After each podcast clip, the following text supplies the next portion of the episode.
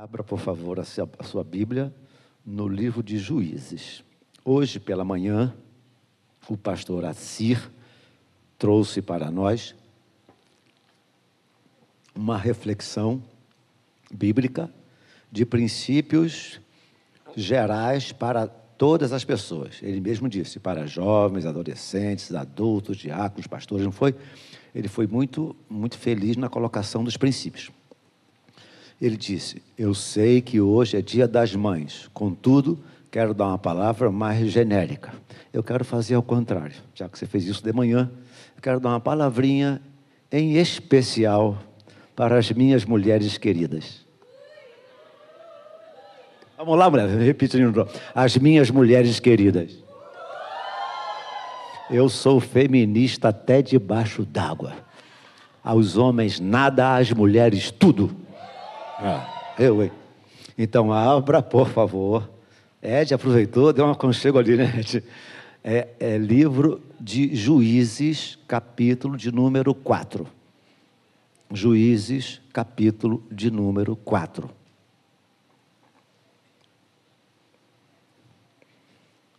Vamos ler do verso. Vamos ler do verso 1, sei lá onde eu vou parar. Vamos lá então. Verso capítulo 4, Juízes. Diz assim: os filhos de Israel tornaram a fazer o que era mal perante o Senhor, depois de falecer Eude. Uma palavrinha. Quando Israel sai do Egito para ir adentra na terra prometida, e a, a organização social não estava ainda a pleno vapor, ou seja, existia uma crise sem precedentes, eu diria, uma crise política, uma crise social e uma crise espiritual, de, nos valores morais, espirituais e éticos. E aí o que, é que Deus fazia? Deus levantava juízes, e vários juízes nesta época foram levantados. Se não me falha a memória, está entre 12 e 14 juízes. Entre esses homens todos estão lá Otoniel, Eude, Gideão, ele falou de Samuel hoje, Jefté, Sansão e outros mais. Mas aqui em especial, preste atenção, vou ler de novo. Os filhos de Israel tornaram a fazer o que era mal perante o Senhor depois de falecer Eude, que era um juiz anterior. Entregou-os o Senhor nas mãos de Jabim, rei de Canaã, que reinava em Razor. Cícera era o comandante do seu exército, o qual, então, habitava em Harosete Ragoim. Verso 3: Clamaram os filhos de Israel ao Senhor, porquanto Jabim tinha 900 carros de ferro e por 20 anos oprimia duramente os filhos de Israel. Durante 20 anos oprimia duramente os filhos de Israel. Verso 4. Débora, profetiza, mulher de Lapidote, julgava a Israel naquele tempo. Ela atendia debaixo da palmeira de Débora, entre Ramá e Betel, na região, na região montanhosa de Efraim. E os filhos de Israel subiam a ela a juízo. Verso 6.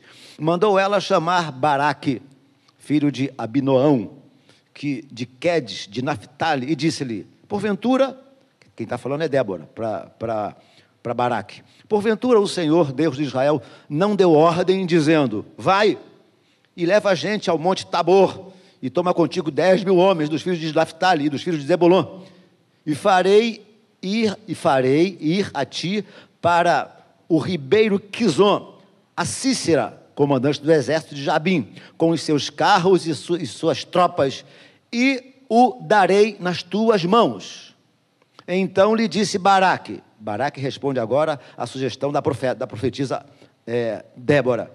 Então disse Baraque: Se fores comigo, irei. Porém, se não fores comigo, não irei. Então respondeu: Certamente irei contigo, porém não será tua, não será tua a honra da investida que empreendes, pois a mão de uma mulher o Senhor entregará a Cícera. E saiu Débora e se foi com Baraque para Quedes. Curva a cabeça, obrigado, meu Deus, por tua palavra. Meu Deus, que com clareza e objetividade, unção, teu Espírito Santo esteja ministrando aos nossos corações que não saiamos nem para a direita, nem para a esquerda, daquilo que tua Deus tem reservado para nós nesta noite. Te oramos assim em nome de Jesus Cristo. E todos disseram: Amém. Tome seu lugar, obrigado. Então, crise nacional. Se nós voltarmos um pouquinho, nós lemos o capítulo de número 4. Se voltei, voltar um pouquinho, uma, uma página da Bíblia, no capítulo de número 2, é bom que vocês entendam, é, é, é bom fazer, fazer com que vocês entendam isso. É, Juízes, capítulo 2, diz assim, ó, verso, verso 18: Quando o Senhor lhes suscitava juízes, o Senhor era com o juiz e os livrava da mão dos seus inimigos, todos os dias daquele juiz. Grifa isso. Todos os juízes que se levantaram, se levantaram com a permissão de Deus. Deus estava levantando tar juízes, alguns deles eu citei o nome aqui. Porém, contudo, todavia, falecendo o juiz, diz aí o versículo de número 19, sucedia, porém, que falecendo o juiz, reincidiam e tornaram e tornavam piores do que os seus pais, segundo seguindo após outros deuses, é, servindo-lhes e adorando-lhes a eles é, nada deixavam de suas obras, nem, nem da obstinação dos seus caminhos. Ou seja, quando o juiz morria, o povo voltava, andava para trás e voltava a adorar deuses. Por isso a importância de Deus manter juízes sérios, sinceros. E aqui, algumas coisas aqui me chamam a atenção. Primeira delas, é óbvio que Deus está chamando uma mulher. Você pode dar um glória a Deus aí, mulher? instituída por Deus para defender o povo em valores morais, éticos, políticos, com liderança forte. Débora era uma liderança fortíssima. Débora era reconhecida como uma líder, eu diria, eu diria assim, uma líder exponencial. agora eu gastei. Uma líder com L maiúsculo. Mas preste atenção no texto. Versículo 4. Débora, profetiza, mulher de Lapidote, julgava Israel naquele tempo. Ela atendia. Onde, onde era o escritório de Débora? Debaixo de uma? Agora pergunta, pergunta agora na escola bíblica dominical. Vocês acham que os juízes passados, todos eles ficaram debaixo de uma palmeira? Lógico que não, é homem. Tinha um, um escritório bom, tinha um, um secretário bom, tinha fila, fila para atender na, na, hora certa, mas mulher, mulher, ah, ela é juíza, ela vai atender aí embaixo da figueira, fica lá embaixo da figueira. Pois bem, mulher, ainda que a sociedade não aprendeu a te valorizar, Deus ainda é um Deus que valoriza o trabalho feminino. Amém, queridos? Vamos lá, venham, venham comigo. Ou seja, uma mulher cuja confiança era ilibada, uma mulher levantada por Deus, uma mulher de força moral, espiritual e social, digna de confiança, digna de confiança. Quando eu, quando eu escrevi assim, digna de confiança, sabe o que eu pensei? Era o tipo de pessoa, Débora, certamente, era o tipo de pessoa que valia a pena andar com ela. Você pode dar uma glória a Deus? Você já observou que tem gente que não vale a pena andar com. Eu tenho medo de andar com certas pessoas. Mamãe dizia, mamãe que Deus a tenha, mamãe, minha querida mãe me dizia, quem com porco anda, farolo, farelo come. E meu professor de direito civil falava assim: passarinho que voa com morcego dorme de cabeça para baixo. O tipo de pessoa que certamente ia valer a pena andar com ela, digna de confiança, reputação elibada, conduta exponencial, e como se não bastasse, uma mulher cheia do Espírito Santo, sem um escritório, sem uma aprovação digna social, sem uma, sem uma, sem uma, sem um, sem um, um papel passado de, de reunião oficial para que Débora assuma o seu escritório. Negativo. Deus apenas a chamou e ela então assume esse papel de juiz. Aí, o, o Baraque, quem, quem era Baraque? Baraque, ele era um líder militar de uma das tribos de Israel. Cresce que era a tribo de Naphtali, uma das tribos de Israel. O Baraque, ele era líder, ele era comandante de um, de um exército da tribo de Naphtali. Aí quando, quando, quando a Débora fala assim, ô Baraque, Deus falou que vai dar terra para nós. Vamos lá, Baraque. Vamos lá, Baraque. Ele, ela não era guerreira. Ela, eu, vou, vou falar isso várias vezes. Ela não era guerreira, era uma mulher de conduta exponencial, de credibilidade moral e espiritual diante de Deus. O, o, o guerreiro era o Baraque. E quando ela diz assim: vai, Baraque, vai lá, vai lá que Deus vai te dar. Olha, olha a mulher com autoridade profética. Somente as mulheres vão, vão dizer comigo assim: Deus me dê autoridade profética. Isso mesmo. Ela, com autoridade profética, disse: Vai, Baraque, vai. O Baraque, comandante, comandante militar, disse assim: Tá bom, Débora, eu vou, eu vou, eu vou, eu estou acostumado com isso, mas tem uma coisa, Débora. Eu só vou se você estiver do meu lado. Eu, eu tenho certeza absoluta que Baraque sabia que a influência moral de, de, que Débora exercia nas pessoas daquela sociedade. A Débora tinha, eu, creio eu, grifo meu, de, deveria ter o hábito de levantar a moral das pessoas. Sabe quando alguém chega perto de você meio caidinho e você vai e fala assim: vai lá na frente, vai, Deus vai te abençoar, vai dar certo, vai, em nome de Jesus. Não tem gente assim? Mas tem gente também que faz o trabalho do diabo. Ah, vou fazer uma prova para a prefeitura, assim, assim. A outra pessoa fala assim: não faz não, é muito difícil. Sou o Satã que mandou. Gente que tem mania de pisar no sonho alheio. Mas Baraque entendeu que Débora levantava o moral da companhia, do exército, e com ela do lado, eles seriam bem-sucedidos. Olha o papel da mulher, que bacana. Enquanto acadêmico do, da Faculdade de Direito, eu fui, eu fui diretor do Diretório Acadêmico de Direito para ter o governo, tá bom? A cara dele. nascido e criado no Jardim Metrópolis. Eu me lembro que nessa época, é, a faculdade estava procurando um lugar para fazer uma reunião nessa área, para, para falar de, de coisas concernentes ao direito da mulher. Porque houve uma época, lá nos anos 80, finalzinho dos anos 80, que a mulher, a mulher estava se coisificando. Vocês lembram? Cachorra, au, au, não sei o quê, miau, lembram disso? A própria mulher estava se coisificando. Mulher virou coisa. Lembra aquele negócio de baile? Se você chegar com. A, a, a, até, se trouxer, se for mulher, até 11 horas não paga. Virou coisa. A mulher estava se coisificando.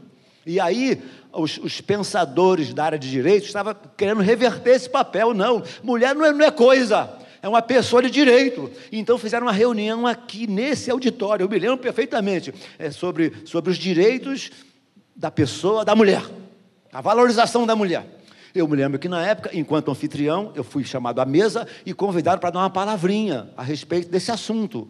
Na, na época, veio na minha mente o livro de, de João, capítulo 11. Eu disse na época, a valorização da mulher começou nada mais, nada menos que há dois mil e tantos anos atrás, na pessoa de Jesus Cristo, quando os homens tentaram apedrejar uma mulher apanhada em flagrante adultério. Jesus disse: Não, vocês não vão apedrejar essa mulher, não. Vocês podem até apedrejar essa mulher, desde que vocês não tenham um mínimo de pecado, porque quem estiver sem pecado, dá a primeira pedrada. O texto sagrado diz que dos mais velhos aos mais novos, todos saíram. Fica imaginando, os, os, os, os, sujeitos estavam com pedra nas mãos. Aquele barulho, pum, caiu uma pedra e foi embora. O outro, pum, pum, duas pedras. Foi embora. E as pedras iam caindo e todos foram embora. No final das contas, o santo pergunta à pecadora: Onde estão os teus acusadores? Onde estão os teus acusadores? Eles não te condenaram? Jesus Cristo diz: Nem eu, tampouco te condeno. Vai e não peques mais. Eu me lembro que na época eu falei sobre esse texto, dizendo que aqui começa o movimento de libertação das mulheres. Depois, em casa, eu vi que a coisa não, é, era bem assim. Não é bem assim. Tá bom, e João 11 diz isso, há dois mil tantos, tantos anos atrás. Mas eu fiquei encantado de um patriarca chamado Abraão. Abraão era casado com? Abraão era casado com? Sara. E aí Sara era estéreo e velha, passada em dias, não tinha filhos. O que, que Sara faz? Entrega a. Qual é o nome da outra? Agar. Agar. E aí nasce Isaac. Isma... Eu estou só testando vocês. Nasce Ismael. Quando os meninos ficam adolescentes, Ismael começa a caçoar de Isaac. começa a brigar com Isaac. Tudo era motivo de brigas. Aí, Sara disse assim: despede a escrava, manda ela embora. Ela está causando problemas aqui dentro de casa. A gente sabe que foi ela que começou toda a confusão, né? Mas tudo bem. E Abraão ficou penalizado. Mas como eu vou mandar Agar embora com um filho adolescente no deserto? Eles vão morrer. Irmãos, olha o que Deus diz aqui em Gênesis capítulo 21, do verso 8 ao verso 12. Olha que coisa bacana, lá em Gênesis capítulo de número 21, do verso de 8 a 12. Deus se manifesta ao patriarca. Prestem atenção, homens, o que Deus fala para o patriarca Abraão: Abraão, que não te pareça penoso obedecer a Sara. Abraão, você é o patriarca, mas obedeça a Sara em tudo o que ela te disser. Vai dar glória a Deus, mulheres. É. Olha, Gênesis capítulo 21. Mas não para aqui. Andando um pouquinho mais para trás, o texto sagrado diz em Gênesis 3 que da semente da mulher você, Satanás, feriu o calcanhar, simbolizando a morte de Jesus Cristo no Calvário. Você feriu o calcanhar, mas da semente da mulher, eu vou levantar um que esmagará a tua cabeça. E era o quê? Era Maria concebendo Jesus e Jesus vencendo o inferno na cruz do Calvário. É uma palavra profética de honra para a mulher. Amém, mulheres? Aí, eu conheci um pastor muito, muito crente, um homem sério, um homem honesto, um homem decente, está vivo hoje. Mas ele dizia sempre assim. Eu ouvi isso muitas vezes. O papel da mulher é ser mulher, mãe e dona de casa. Eu ouvi isso muitas vezes. O papel da, da mulher que Deus reservou para a mulher é apenas esses três: ser mulher, mãe e dona de casa mulher, mãe e dona de casa. Aí, abra comigo aí no livro de Provérbios. Abra aí no livro de Provérbios. Capítulo 31, último capítulo do livro de Provérbios. Eu entendo, sim, a mulher pode ser mãe, sim, a mulher pode ser esposa dona de casa, mas Deus tem planos maiores. Ouçam o que eu quero falar, alto e bom som. Minha irmã, Deus tem planos maiores em sua vida. Mulher, mãe e dona de casa, muito bom. Mas Deus tem coisas maiores para realizar em você e através de você, em nome de Jesus. Amém, queridas? Provérbios 31. Mulher virtuosa, quem achará? Diz o versículo 10. Provérbios 31, 10. O seu valor é, excede a finas joias, o coração do seu marido confia nela, e não haverá falta de ganho. Verso 12: Ela lhe faz bem e não mal todos os dias da sua vida. Ela lhe faz bem e não mal. Ou seja, essa mulher atende mesmo em dias difíceis. Nós sabemos que enquanto mulheres, pelo menos uma vez no mês, ela tem dias difíceis, tudo bem, a gente entende isso, mas olha o que diz o texto: ela lhe faz bem e não mal todos os dias da sua vida. Verso 13: busca lã e linho, ou seja, a mulher de Deus, me perdoe, irmãos, mas eu tenho que falar pelo texto. Ela busca lã e linho e de bom grado trabalha. Ela não é preguiçosa. Ninguém ouviu. Ela não é preguiçosa. Irmã, para de ficar vendo, vale a pena ver de novo. Não valeu a pena nem ter visto aquela porcaria, quanto mais ver de novo ela trabalha com a sua mão. Verso 14: é como um navio mercante. Você já fez viagem de navio? Eu já fiz algumas. O navio ele vai lentamente e sistematicamente. O navio é assim, ele vai lentamente e sistematicamente vencendo as tempestades do mar ela é como navio mercante, ou seja, a mulher de Deus, ela sabe vencer, ela foi preparada pelo Espírito Santo para vencer as tempestades da vida. E vou um pouco mais além: é muito mais fácil você ver um homem choramingando por uma gripe do que uma mulher com câncer.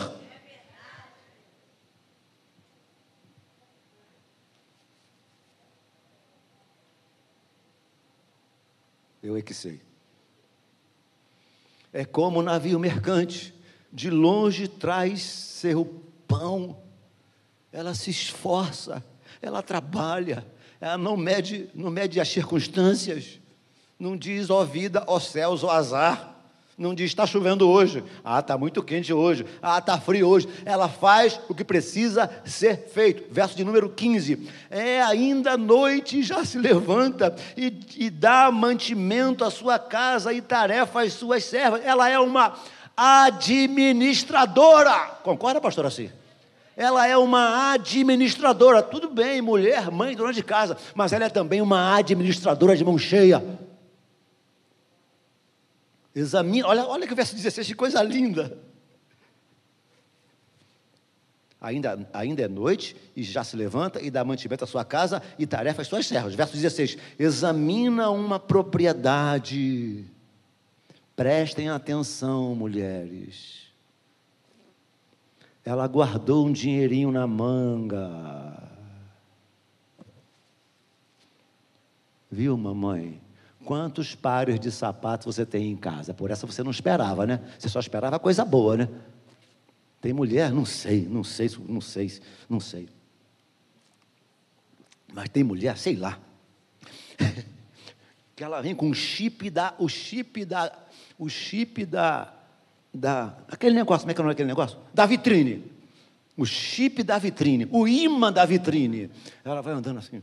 Ai, Jesus, me ajuda. Ai, Senhor, socorro. Eu não quero entrar, me ajuda. E pum, já está na loja e sai no cheio de poço. Cuidado, irmã. Cuidado.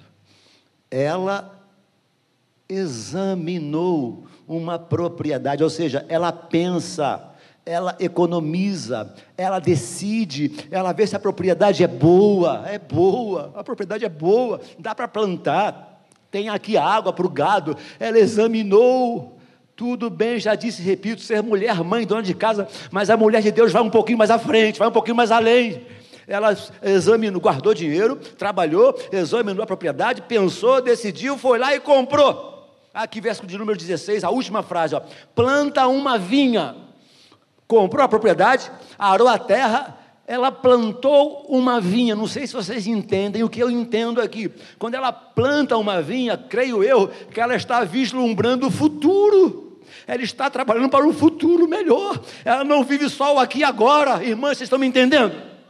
Não vive só aqui e agora. Ela vai plantar uma vinha, quando, quando se planta uma parreira, demora até os frutos aparecerem. Ela vislumbra um futuro melhor. Ela não é, não é imediatista, ela, só não, ela não pensa apenas no aqui e agora, ela pensa no futuro melhor para ela, para o seu marido, para os seus filhos e, quiçá, para a própria sociedade onde foi plantada. Aleluia. Onde é que eu parei? Verso 16, né? Planta uma vinha com sua, e com a renda do seu trabalho, cinge os lombos de força, fortalece os braços e percebe, verso 18, olha, percebe que seu ganho é bom. Percebe o que é que o sábio Salomão vai dizer? É melhor serem dois do que um, porque tem melhor paga do seu salário Vive-se uma vida mais regalada, é melhor. É melhor serem dois do que um, um caindo, outro levanta. É melhor serem dois do que um, porque o dinheirinho rende um pouquinho melhor. Ela percebe que seu ganho é bom e sua lâmpada não se apaga de noite. Não se apaga de noite. Eu tenho um baita de um exemplo na minha casa. Minha mãe teve 12, 13, eu nunca sei exatamente quantos filhos, passou dos 12. Estava sempre quem tem 12 filhos tem sempre um passando mal na semana. E outra coisa, criança nunca passa mal meio-dia, só depois de meia-noite. Nunca se tem febre meio-dia, só depois de meia-noite. Quantas e quantas vezes, pegando ônibus, não tinha Uber, não tinha carro para levar-nos para os hospitais da vida. Qual foi o versículo que eu parei? Oi? 18, ela percebe que seu ganho é bom, estende as, ah, seu ganho é bom, sua lâmpada não se apaga de noite. Falando um pouquinho ainda mais da minha velha mãe. Aos 85 anos, minha mãe cuidava das plantas agachado. Se eu ficar assim por 30 segundos, tenho dificuldade de levantar. Ela cuidava das plantas o dia todo, conversava com a planta, batia um papo, evangelizava as plantas. Minhas irmãs, ela dava a planta para as minhas irmãs. As minhas irmãs levavam para casa. Um mês depois, estava murchinha, feinha. Aí ia para a UTI da dona Lourdes. Ela cuidava, a planta renascia e devolvia. Aos seus 85 anos de idade, ela começou a ter pressão muito alta, muito alta. Nós, os filhos, tivemos que aprender, por favor, não é tirar a pressão. Se tirar, morre. É aferir a pressão. Se tirar, você morre do paciente. Então, eu aprendi a aferir a pressão e quando o telefone lá em casa tocava, telefone fixo, óbvio, eu sabia que era a mamãe. Não dava tempo de escovar dentes, não dava tempo nem de pegar documento do carro, tinha que sair correndo, ia lá ferir a pressão, muitas vezes 22. Eu dizia, mamãe, olha só, está um pouquinho alto. Nunca fale para a pessoa que ela está com 22. Fala assim, está um pouquinho alto. Quanto? Não importa, mãe, um pouquinho alto. Vamos para o médico. Precisa? Precisa, mãe. Nós vamos juntos. Quantas e quantas vezes? Levei minha mãe no hospital aqui em Caxias, aquele no morro, como é que chama aquele hospital no morro? Mudou de nome agora. Não, não é o Caxias, não é o outro. São José. Quantas e quantas vezes? E na maioria das vezes, uma da manhã, duas da manhã, três da manhã. Sabe que esse negócio demora, né? Coloca remédio embaixo da língua, coloca o scalp no braço e tem que ficar lá 40 minutos, uma hora, uma hora e meia, e por aí vai. Cansei de fazer isso. E eu, sanguíneo de nascimento, sanguíneo feroz, não aguento esperar, não aguento esperar. Eu tenho um defeito de fábrica, eu não sei esperar. Eu posso estar aqui fazendo nada. Se você disser que, vai, é para eu esperar, pronto, 30 segundos já estou com pressa esperando mamãe lá fora, passou uma hora e meia. Eu disse, vou lá, né? É possível. Sabe esses biombos de, de eucatex? Que você pega assim e ele, ele mexe todo. Eu entrei, feito um elefante numa loja de cristais, blum, e bom, bati a porta, bati a porta. Eu olhei para minha mãe e ela falou assim: ó, pode voltar bode saindo de fininho. Ela estava com scalp no desse braço scalp nesse braço, a enfermeira com a cabeça no peito dela e ela com a mãozinha com scalp orando pela enfermeira. É gente que entendeu a salvação. Ela dizia: Se eu estou aqui, é porque Deus me trouxe para cá. Deus tem um plano em minha vida nesse hospital. E não foi uma, nem duas, nem três. Ela falava assim para mim: Pastorzinho, pode voltar pode voltar. Eu ainda sei o endereço da, da, da correia. Apanhei muito. Eu levava três costas por semana. Eu tenho um irmão que nunca apanhou, tinha raiva dele, nunca apanhou até hoje. Eu digo, cara, mamãe está te protegendo. Não, Davi, você é levado, eu estudo, eu, eu, eu me dou bem nas aulas. Eu apanhava bastante, mas isso é uma outra história. Mas lá estava ela, de madrugada, ou seja, nem de noite, nem no hospital. No, no, entende que, de uma forma ou de outra, o plano de Deus deverá se cumprir em sua vida. De uma forma ou de outra, olha o que diz, olha que coisa linda, diz o versículo de número 20: ela abre mão ao aflito, ela abre mão ao aflito e ainda atende ao necessitado. No tocante à sua casa, não teme a neve ela atende as pessoas da sua porta. Ela não olha, queridos, eu ando bem angustiado por esse negócio. Me parece que muitos dos nossos evangélicos só pensam em seus próprios planos. Eu temo que nós, enquanto cristãos, enquanto crentes, enquanto evangélicos, fiquemos apenas que, que, que é, parece que nós somos os nossos próprios planos. Deus deseja que você pare de olhar um pouquinho para o seu umbigo, olhe um pouquinho para o lado. Tem gente precisando de você, tem gente precisando de uma palavra tua. Deus te colocou na face da terra para de alguma forma usar você. Comecei a ler um livro antes de ontem, eu estou impactado, quase não consigo dormir lendo o livro. Não consigo dormir. Chamado Nick Vuyushi.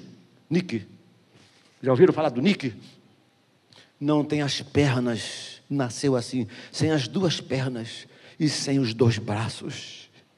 Lógico, Quando a mãe vê no berçário, entra em crise. Quando ele atinge a, a, a, adolescência, entra em crise. Mas depois ele foi reconhecendo que Deus tinha um plano na vida dele. É o tipo do livro que não dá vontade de parar. Aí o Nick anda de skate, o Nick pega onda, o Nick pulou de paraquedas, o Nick mergulhou e é um dos maiores conferencistas no mundo, não apenas conferencista, mas ele fala, ele fala em nome do Senhor, porque diz assim: ó, Deus me chama chamou para que o meu ministério seja frutífero no mundo. Ele entendeu o chamado de Deus, sem duas pernas e sem dois braços. Impressionante o livro, impressionante. Sugiro a você comprar esse livrinho e dar uma lida nele. Não teme a neve, pois todos andam vestidos de lã escarlate. O seu marido é estimado, verso 24. Ela faz roupa de linho fino, vende, ela vende.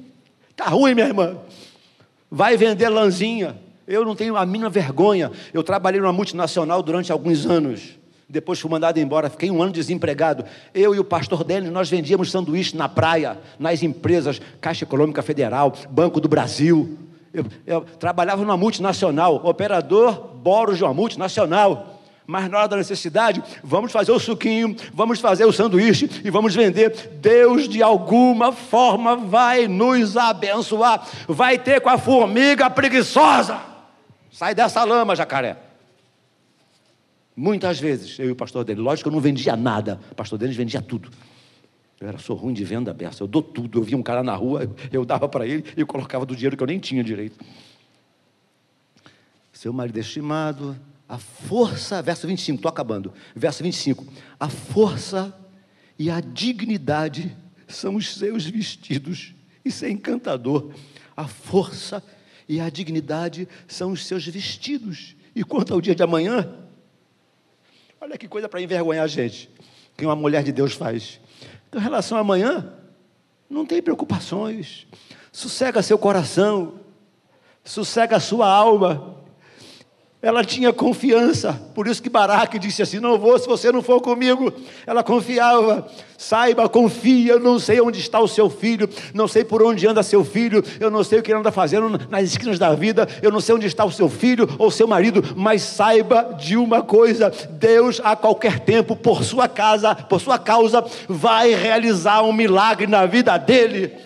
Minha mãe dizia, estou lembrando muito da minha velha mãe hoje, ela dizia assim: vocês podem ir para onde vocês quiserem, podem fazer o que vocês quiserem, eu não vou ficar vigiando vocês. Saibam de uma coisa: todos vocês têm um destino, vocês vão parar exatamente nas palmas das mãos de Jesus.